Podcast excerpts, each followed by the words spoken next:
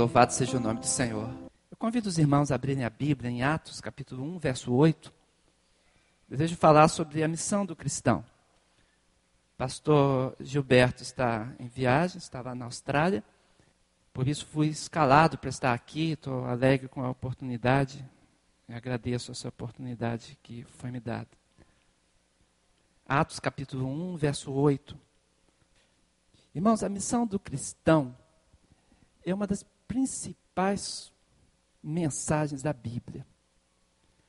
Porque nós fomos resgatados do mundo, da forma, da maneira vã de viver, com um objetivo. A Bíblia tem duas grandes mensagens. A primeira mensagem diz respeito ao pecado. A Bíblia, o principal tema dela é o pecado.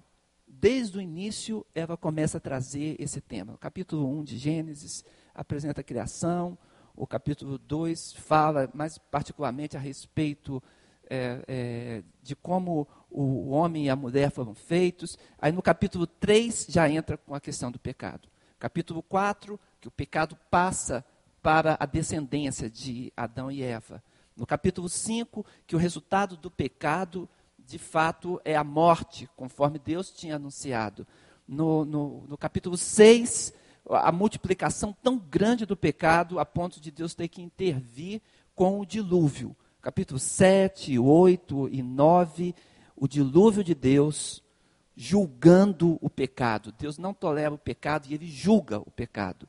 Capítulo 10, como as nações são divididas, tábua das nações, separação, fruto deste pecado. E a gente encontra, então, é, o capítulo 11 e capítulo 12, introduzindo a família de Abraão e o chamado de Abraão para Deus falar sobre o resultado disso, que Deus vai intervir e vai convocar, então, essa família para a manifestação da revelação do Deus verdadeiro. Então, nós temos aí, nesses capítulos iniciais, a introdução da Bíblia. Todo livro inteligente tem uma introdução. E a Bíblia não é diferente. Por isso, ela introduz o leitor a compreender que a Bíblia vai tratar a respeito do pecado. E todo o restante é esse relacionamento. Mas quando esse trato é feito e o resgate é realizado, então existe um segundo grande tema, que é esse de Atos 1, verso 8. Porque o cristão, ele é resgatado, capacitado por Deus para realizar alguma coisa. E essa é a missão. Então nós temos dois grandes temas na Bíblia: temos o resgate do pecado e temos a vida em Deus com objetivo, com propósito, com desígnio. Por isso a palavra do Senhor nos diz bem assim: Mas recebereis poder ao descer sobre vós o Espírito Santo, e sereis minhas testemunhas, tanto em Jerusalém, como em toda a Judéia, Samaria e até os confins da terra. Esse texto está falando da missão, porque a missão é o que nós fomos incumbidos a fazer. Deus nos encaminhou. A missão pressupõe uma atividade que seja inteligente, objetiva, engajada e pessoal. O próprio Deus se incumbiu de uma missão. Um ser pessoal, inteligente, um ser que se engajou poderosamente em dar um destino para a, a natureza humana, para um, ao gênero humano. E essa missão de Deus diz respeito a trazer toda a criação sujeita a Jesus Cristo, para que o propósito de Deus se cumpra nele. Então, quando nós olhamos para a Bíblia, vemos que o objetivo de Deus é a unidade. Essa incumbência diz respeito à unidade. O próprio apóstolo Paulo, quando estava entendendo o que Deus estava fazendo sobre Jesus Cristo, ele fala em 1 Coríntios capítulo 15, ali no verso 25, diz bem assim: Porque convém que reine até que haja posto todos os inimigos debaixo de seus pés. E ele completa sobre esse reinado de Cristo no verso 28, dizendo: E quando todas as coisas estiverem sujeitas, então também o mesmo filho se sujeitará aquele que todas as coisas lhe sujeitou, para que Deus seja tudo em todos. É como se a natureza tivesse se desarticulado. Ela saiu do propósito, saiu do rumo. O trem perdeu o seu trilho.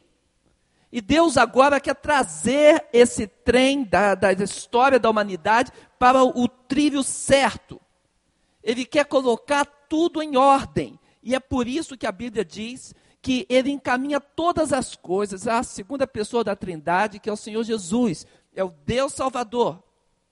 E no final, Jesus Cristo, então, é esse o texto que nós vemos, diz que o próprio Jesus Cristo, quando juntar todas as coisas, quando conseguir a vitória sobre todos os poderes, quando conseguir deter todo o mal, quando encaminhar o curso da história para aquilo que está determinado no coração do próprio Deus, ele então prestará contas, ele apresentará todo esse resultado do seu coração, do seu poder, da sua inteligência, do engajamento que ele fez de todo o seu povo, daquele que ele recrutou de todas as nações, todos os povos, todas as línguas, ele vai trazer tudo isso diante de Deus Pai, e a palavra de Deus diz que ele então vai sujeitar tudo isso na mão do Senhor Deus. E aí o resultado como falamos, é o resultado da unidade. O texto fala para que Deus seja tudo em em todos. Então nós temos aqui um grande chamado de Deus, um chamado para que o povo se una e participe da missão que o próprio Senhor tem determinado. Romanos capítulo 11, o verso 36 diz assim: Porque dele e por ele e para ele são todas as coisas. Glória, pois, a ele eternamente. Amém. Então, a unidade que Deus tem determinado, que Deus tem apresentado, é juntar todas as coisas naquele que pertence, aquele que tem o pertencer do universo.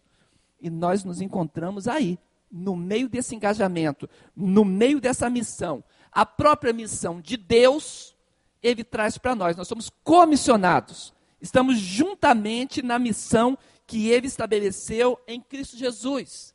É por isso que os missiólogos do mundo todo, irmãos, eles dizem de uma forma assim, bem uníssona mesmo, que o poder redentor de Deus está agora sendo é, encaminhado, canalizado, sendo guiado numa estratégia de libertação da criação de todos os poderes da corrupção e da morte. Então, com o pecado, a corrupção entrou no mundo e com a corrupção, a morte. E agora Deus está encaminhando o seu poder, está guiando o seu poder nessa estratégia. É como se Deus estivesse desfazendo o nó de amarração que o mal, que o pecado, que Satanás colocou no mundo, para que nós pudéssemos ser liberados, sermos libertos pelo próprio poder de Deus. Então existe um empenho da parte de Deus, esse empenho é consistente com o poder, com a sabedoria e com o próprio caráter de Deus, que traz todos os resultados, tudo aquilo que é de mais positivo possível. Deus traz tudo isso para o seu propósito salvador. De fato, a Bíblia chega a dizer lá em Romanos, capítulo 8, verso 28 e 29, disso, desse juntamento de coisas que Deus está fazendo. Diz assim, Romanos 8, 28 e 29. E sabemos que todas as coisas contribuem juntamente para o bem daqueles que amam a Deus, daqueles que são chamados segundo o seu propósito, porque os que dantes conheceu, também os predestinou para serem conformes à imagem de seu filho, a fim de que ele seja o primogênito entre muitos irmãos. Então, todas as coisas contribuem para esse bem. É como se Jesus Cristo estivesse juntando tudo, acertando todas as coisas, recolhendo, aglutinando, de forma que o resultado dessa soma, o resultado desse ajuntamento, se a gente somar tudo isso e colocar enfileirado, a gente bota uma soma e bota igual no final, é igual ao quê? É igual ao bem. Deus está encaminhando tudo em Jesus Cristo para que no final o bem triunfe sobre o mal e o resultado seja a glória do Senhor. Amém? esse querer de Deus, isso que ele está realizando, é consistente com o amor de Deus. Lá em João 3, tanto no verso 15 como 16, muito conhecido de nós, a palavra de Deus fala bem assim: para que todo aquele que nele crê não pereça, mas tenha a vida eterna. Por quê? Porque Deus amou o mundo de tal maneira que deu o seu Filho unigênito, para que todo aquele que nele crê não pereça, mas tenha a vida eterna.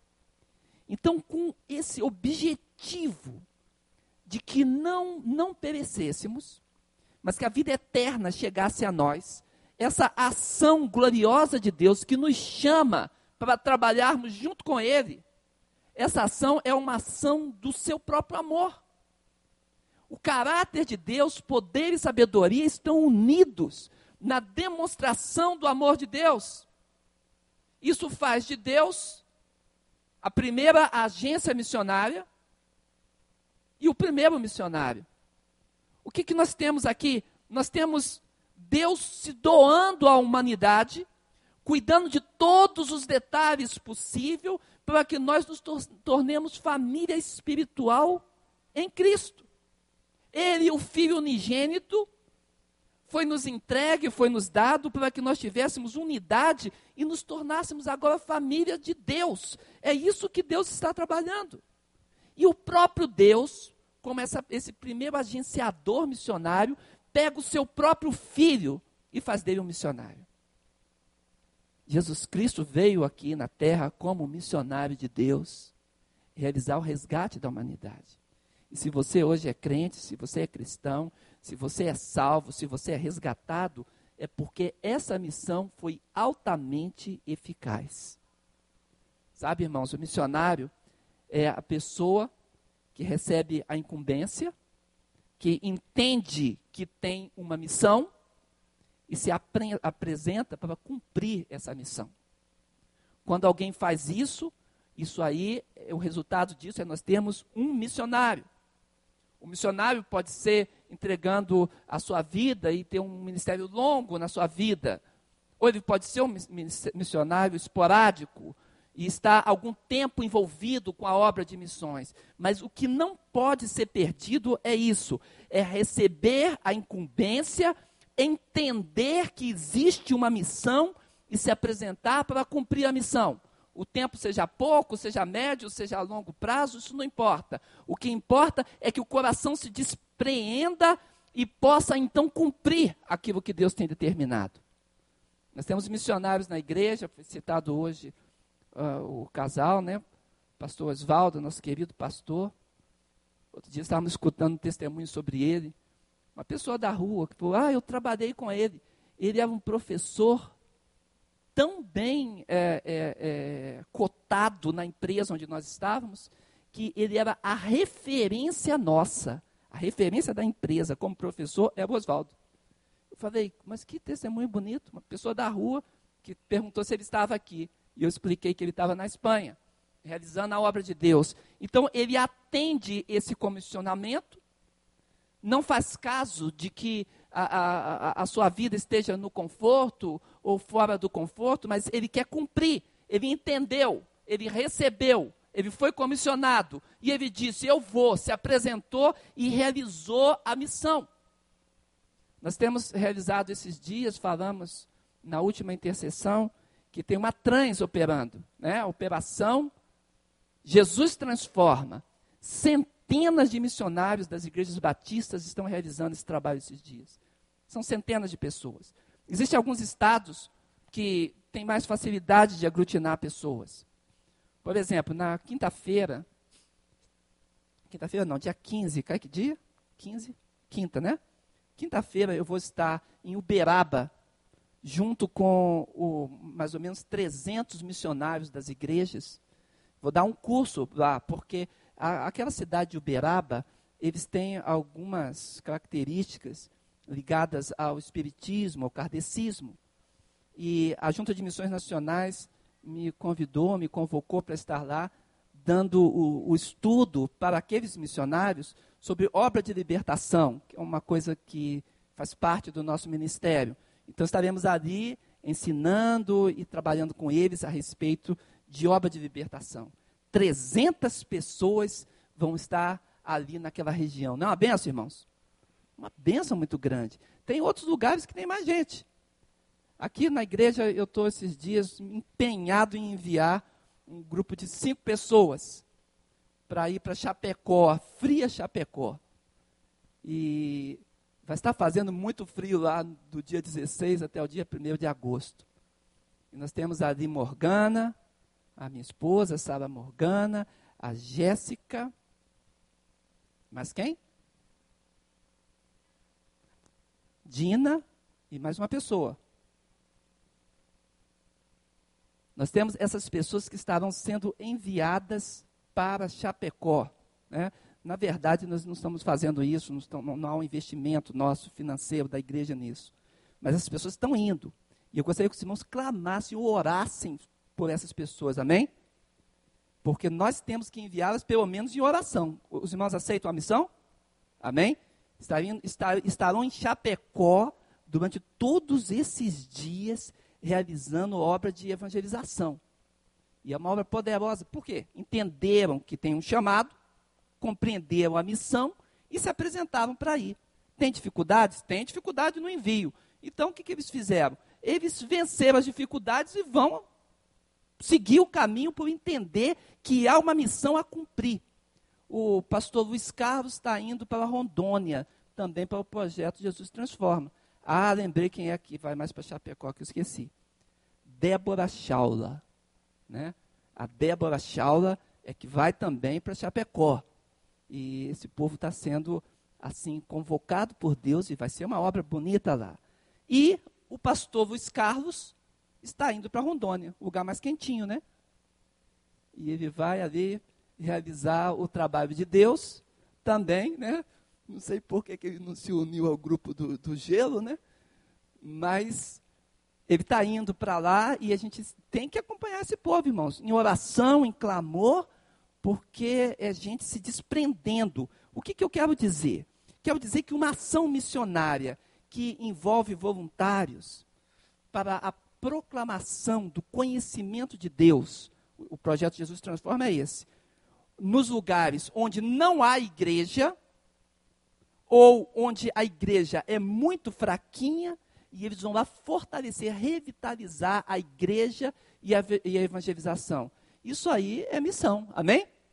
É missão. Então, quando isso estiver acontecendo, nós temos que estar em oração para plantar igrejas. Mas isso que eu estou dizendo para os irmãos como exemplo é, é, é um trabalho esporádico que Deus está realizando, mas a nossa missão, a missão de todos nós como cristão, como cristãos, que estamos incumbidos de fazer, qual é? Esse é o caráter do que estamos fazendo. Estamos exemplificando o que está acontecendo. O Bruno estava aqui dando um relatório, né? Que bênção. Mas existe alguma coisa que todos nós, como igreja, estamos incumbidos e não podemos abrir mão. E o texto de Atos, verso 1 e 8, diz que é, o Espírito Santo nos dá poder para isso. Sermos revestidos de poder para ser testemunhas. E essa palavra poder que está dizendo aqui, lá na língua grega, que é a palavra dinamis, dinamis, é a palavra que está ali. Aliás, muitas vezes essa palavra é erroneamente interpretada como poder explosivo. É que as pessoas acham parecida a palavra dinamis com dinamite, e existe de fato alguma similaridade, e as pessoas pregam isso que é o poder explosivo de Deus que está agindo. E às vezes, irmãos, quero confessar para os irmãos, é duro ser professor de grego, escutar algumas coisas por aí. Mas as pessoas vão falando e vão fazendo a, a, os, os, erros semânticos, vão seguindo seu caminho, né? escutou em algum lugar e vão seguindo adiante, né? Sem perguntar, sem fazer pesquisa, né? E a, a palavra é muito semelhante, as pessoas vão seguindo e acabam pregando, por exemplo, que em Romanos 1,16, o Evangelho é a dinamite de Deus para todo que crê. Mas, na verdade, essa palavra, ela está falando de capacitação. É isso que o texto está dizendo. O, o texto está falando para nós que Deus capacita você para ser testemunha de Deus, amém? A tua missão, a missão do cristão é ser testemunha. Então, ser revestido de poder do Espírito é ser revestido da capacitação espiritual que Deus nos dá. É muito importante nós entendermos isso. Às vezes as coisas são, são, são afastadas de um jeito que a gente fica assim, até preocupado, né? Outro dia nós estávamos escutando uma pessoa pregando aquele texto de Romanos 1,16. Né? 1,16 não, é Lucas, né? Lucas 18, 25. Que fala que é mais fácil um camelo, como é que fala? O camelo entrar no fundo da agulha do que o rico entrar no reino dos céus, né? Lucas 18, 25. E alguém, algum tempo atrás, escreveu um livrinho aí, sem base nenhuma, dizendo que a agulha é uma porta, uma portinha em forma de agulha, e que tinha que passar o camelo e retirar as coisas, e ninguém nunca encontrou a tal portinha. Na verdade, uma interpretação estranha, esquisita, fora do texto grego, que aliás a palavra de agulha é a palavra técnica utilizada, e é Lucas quem escreve, é a palavra de agulha cirúrgica. É essa a palavra que é utilizada ali no texto. Então o que Jesus está querendo falar é o seguinte: você pega o camelo, chega no rabo, faz assim, chega na agulha e tenta passar o camelo pela agulha. É mais ou menos isso que o texto está falando. O que Jesus diz é o seguinte: que esse desprendimento das riquezas, do conforto, é isso que Lucas 18 está nos dizendo. Isso é algo que está arraigado no ser humano. Ele não quer fazer a missão de Deus. Ele fica travado diante da missão de Deus, porque ele não compreende que para poder ultrapassar essa barreira do conforto pessoal, é preciso clamar a libertação do céu, irmão. Dizer, Senhor, me desprende das coisas. Me desprende, Senhor amado, daquilo que me amarra, do caminhar dificultoso, de fazer como a esposa de Ló, que mesmo sabendo que o mundo está sendo destruído atrás, sente saudade e não resiste e olha para trás. E com isso é transformado numa estátua de sal, porque de sal era o seu coração, como uma pedra de sal inóspita, onde não cresce nada. Por isso Jesus Cristo diz nesse texto, ele fala que os que ouviram, eles entenderam o que Jesus falou. Fala, logo quem pode salvar-se? Eles entenderam a dificuldade, a, a hipérbole de Jesus. Mas Jesus fala com poder e autoridade espiritual. Ele respondeu: As coisas que são impossíveis aos homens são possíveis a Deus. Amém? Apresenta hoje o seu coração para Deus e fala assim: Senhor, eu quero viver o impossível. Eu quero viver pelo poder de Deus. E Deus vai quebrar as barreiras, as amarras, e você vai ser liberto da temporalidade. E vai poder caminhar na vida eterna de Deus, de novidade em novidade a cada dia. Quem recebe isso? Amém? Aleluia. Nome de Jesus. Atos 1, verso 8. A palavra poder aí está falando de dinamis, então. Poder como uma capacidade se eu fosse traduzir o texto, eu diria bem assim: Mas recebereis a capacitação de Deus ao descer sobre vós o Espírito Santo, e sereis minhas testemunhas. Para a gente ser testemunha de Deus, nós precisamos da capacitação espiritual que vem dele. Não é preciso explodir nada, não, irmãos. É preciso aquietar o coração diante do Senhor, deixar que o próprio Espírito de Deus nos conduza. Deixar que esse dínimes, essa força, a capacidade, o poder do Senhor venha sobre nós. Em Efésios capítulo 1, verso 18 a 20, a palavra de Deus diz assim: tendo iluminados os olhos do vosso entendimento, para que saibais qual seja a esperança da sua vocação, e quais as riquezas da glória da sua herança nos santos, e qual a sobreexcelente grandeza do seu poder.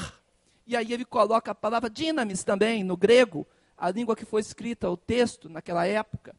Ou seja, qual é a grandeza do que ele pode fazer ou agir sobre nós, os que cremos. Eu poderia ainda dizer assim: qual a extraordinária grandeza da capacidade que Ele tem de agir em nós e através de nós. Deus tem uma capacidade de agir naquele que abre a porta do seu coração e quer viver o impossível de Deus, amém? Isso é o chamado do Senhor, é a missão do crente. Nós, os que cremos, diz o texto, segundo a operação da força, e a força aí é Kratos, capacidade de domínio. É isso que está falando. É efetividade, a força de ser efetivo. Isso Deus tem. Do poder. Essa palavra também é bonita, isso. É a palavra que fala da habilidade ou conjunto da força inerente a alguém. É isso que Deus tem em si. Ele tem capacidade de agir, capacidade efetiva, capacidade inerente dele de levar você até o desígnio, o propósito que ele determinou para a tua vida. Porque aquele que em nós começou a boa obra é fiel para completar.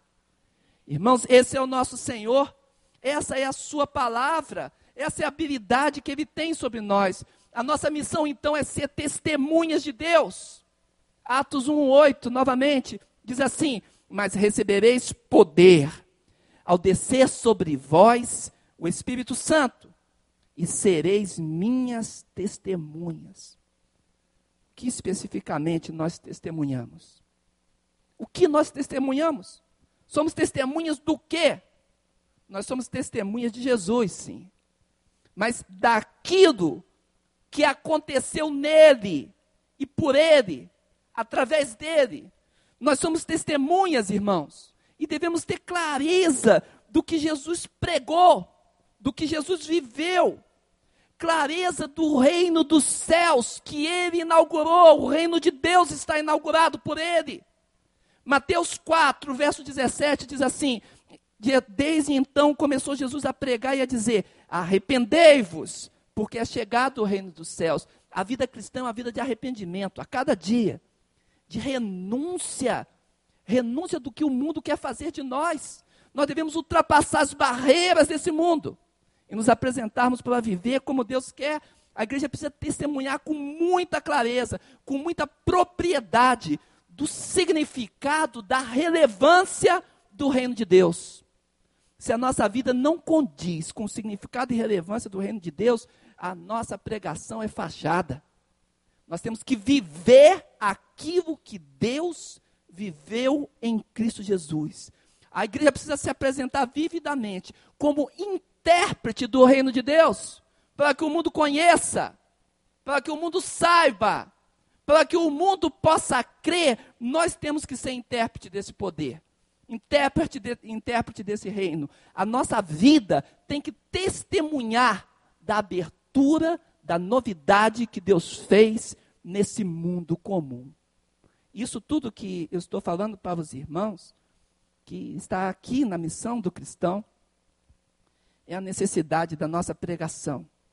A igreja tem o dever de defender o reino de Deus nesse mundo de pregações outras, nesse mundo de desvios doutrinários, anunciar as virtudes daquele que nos chamou das trevas para a sua gloriosa luz.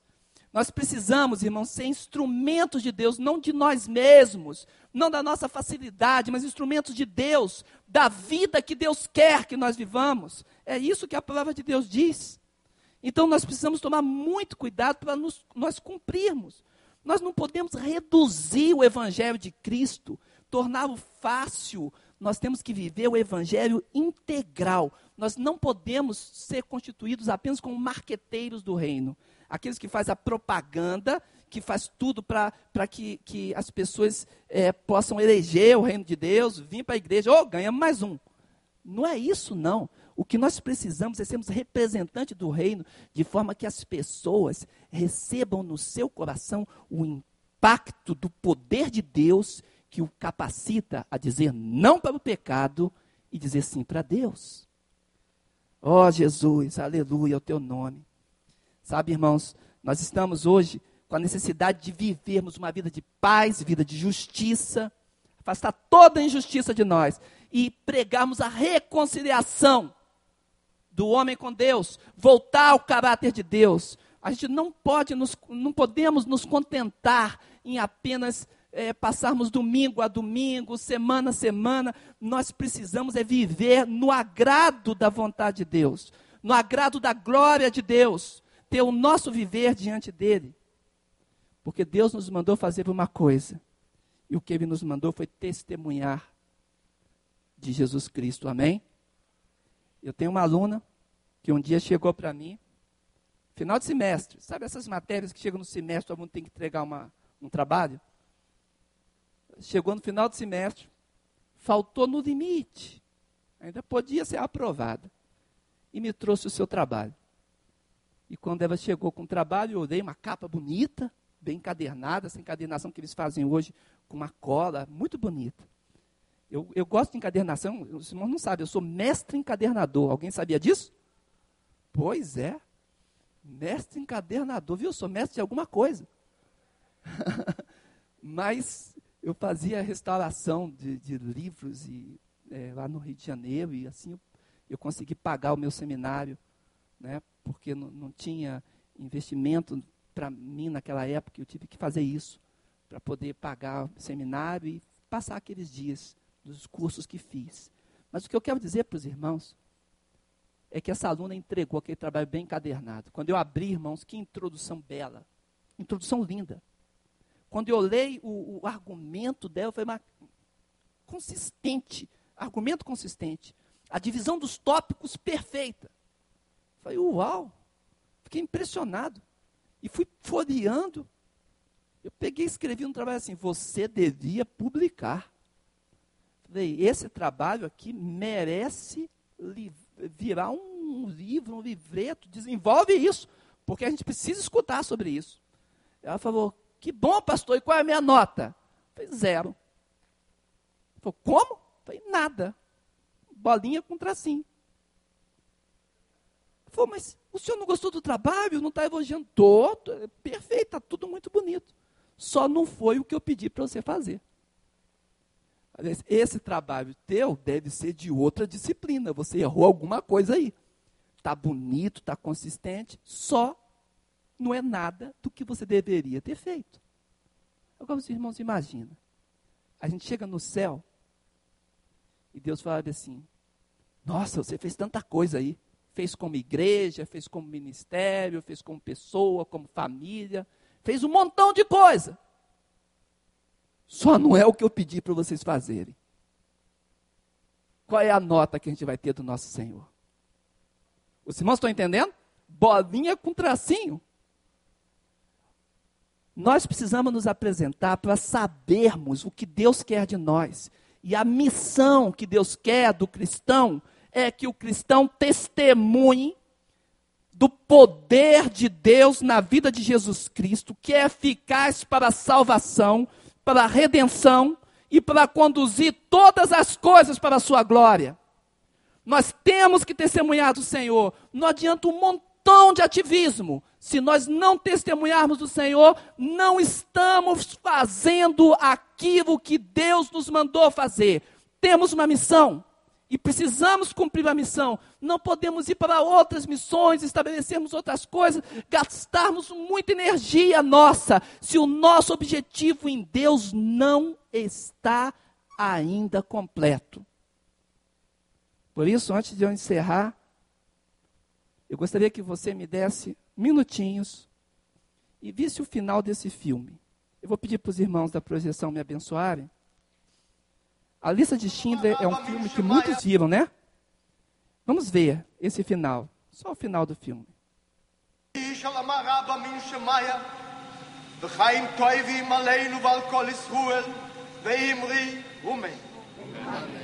Obrigado, Sr. Yeret. Obrigado, Sr. Yeret. Obrigado, Sr. Yeret. Obrigado, Sr. Yeret. Abre bem. Obrigado, Sr. Yaret.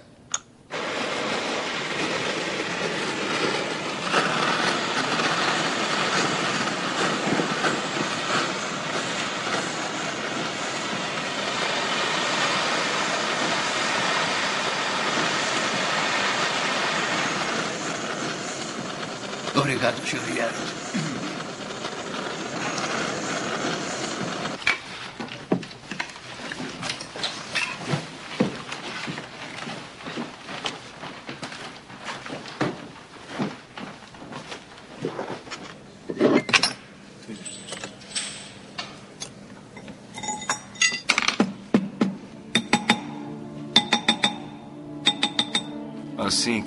Começar a paz, eu quero.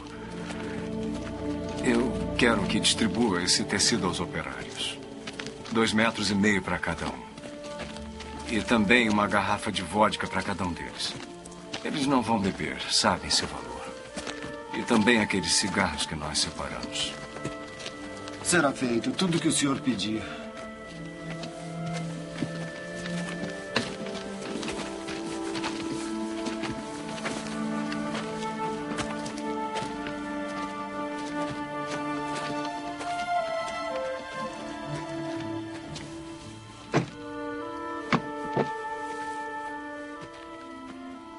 Escrevemos uma carta, tentando explicar as coisas.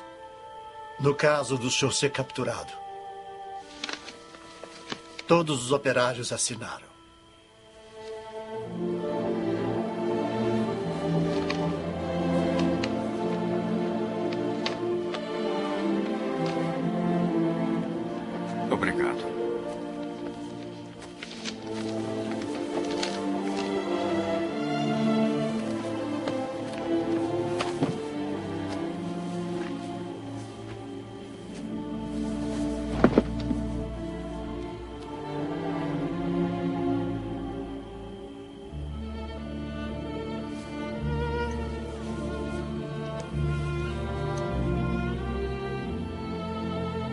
Está em hebraico. O Talmud diz: aquele que salva uma vida salva o mundo inteiro.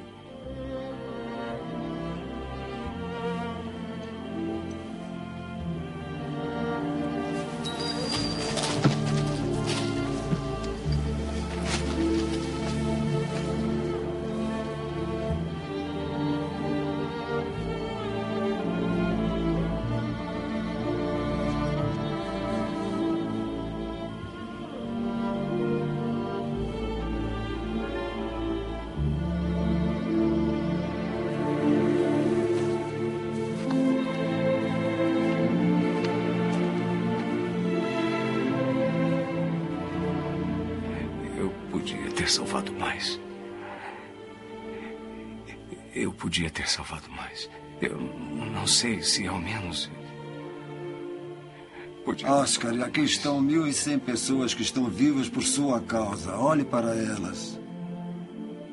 Se eu tivesse guardado mais dinheiro.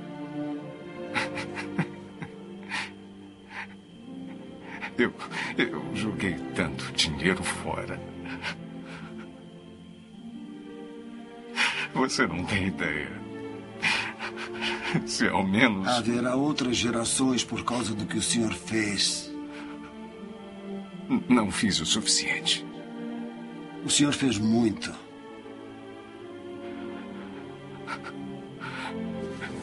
Esse carro. Que teria comprado o carro. Por que fiquei com ele? Dez pessoas só nesse carro. Dez pessoas. Dez pessoas a mais. Isto. Duas pessoas. É de ouro. Mais duas pessoas. Eu teria conseguido duas. Duas pessoas. Uma a mais. Pelo menos. Uma pessoa. Uma pessoa, Esther. Por isto.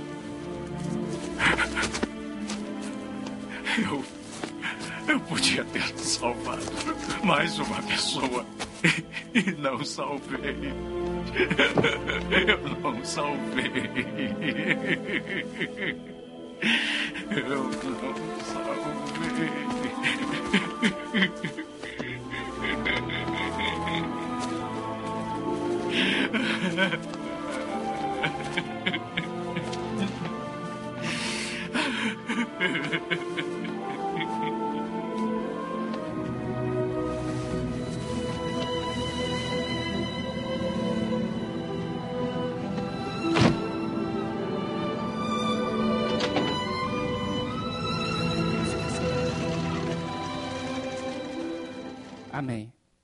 é suficiente.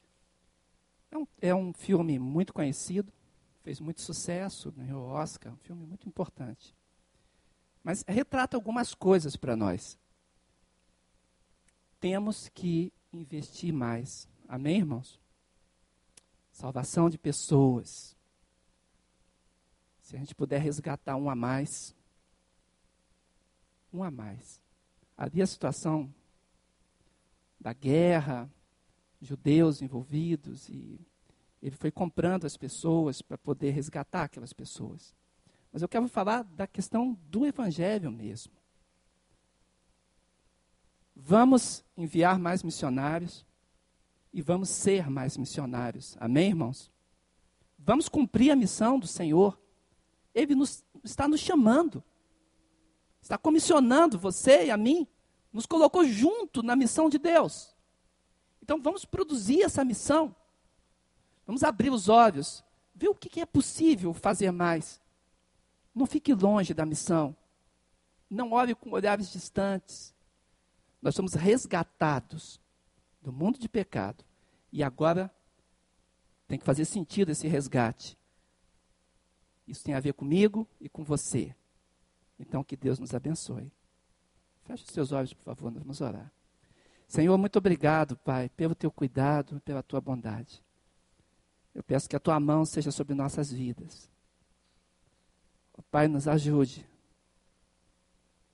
a termos uma pessoa a mais resgatada, pelo teu poder e pelo testemunho de cada um de nós. Pelo nome de Jesus. Amém. Deus o abençoe, irmão. Amém.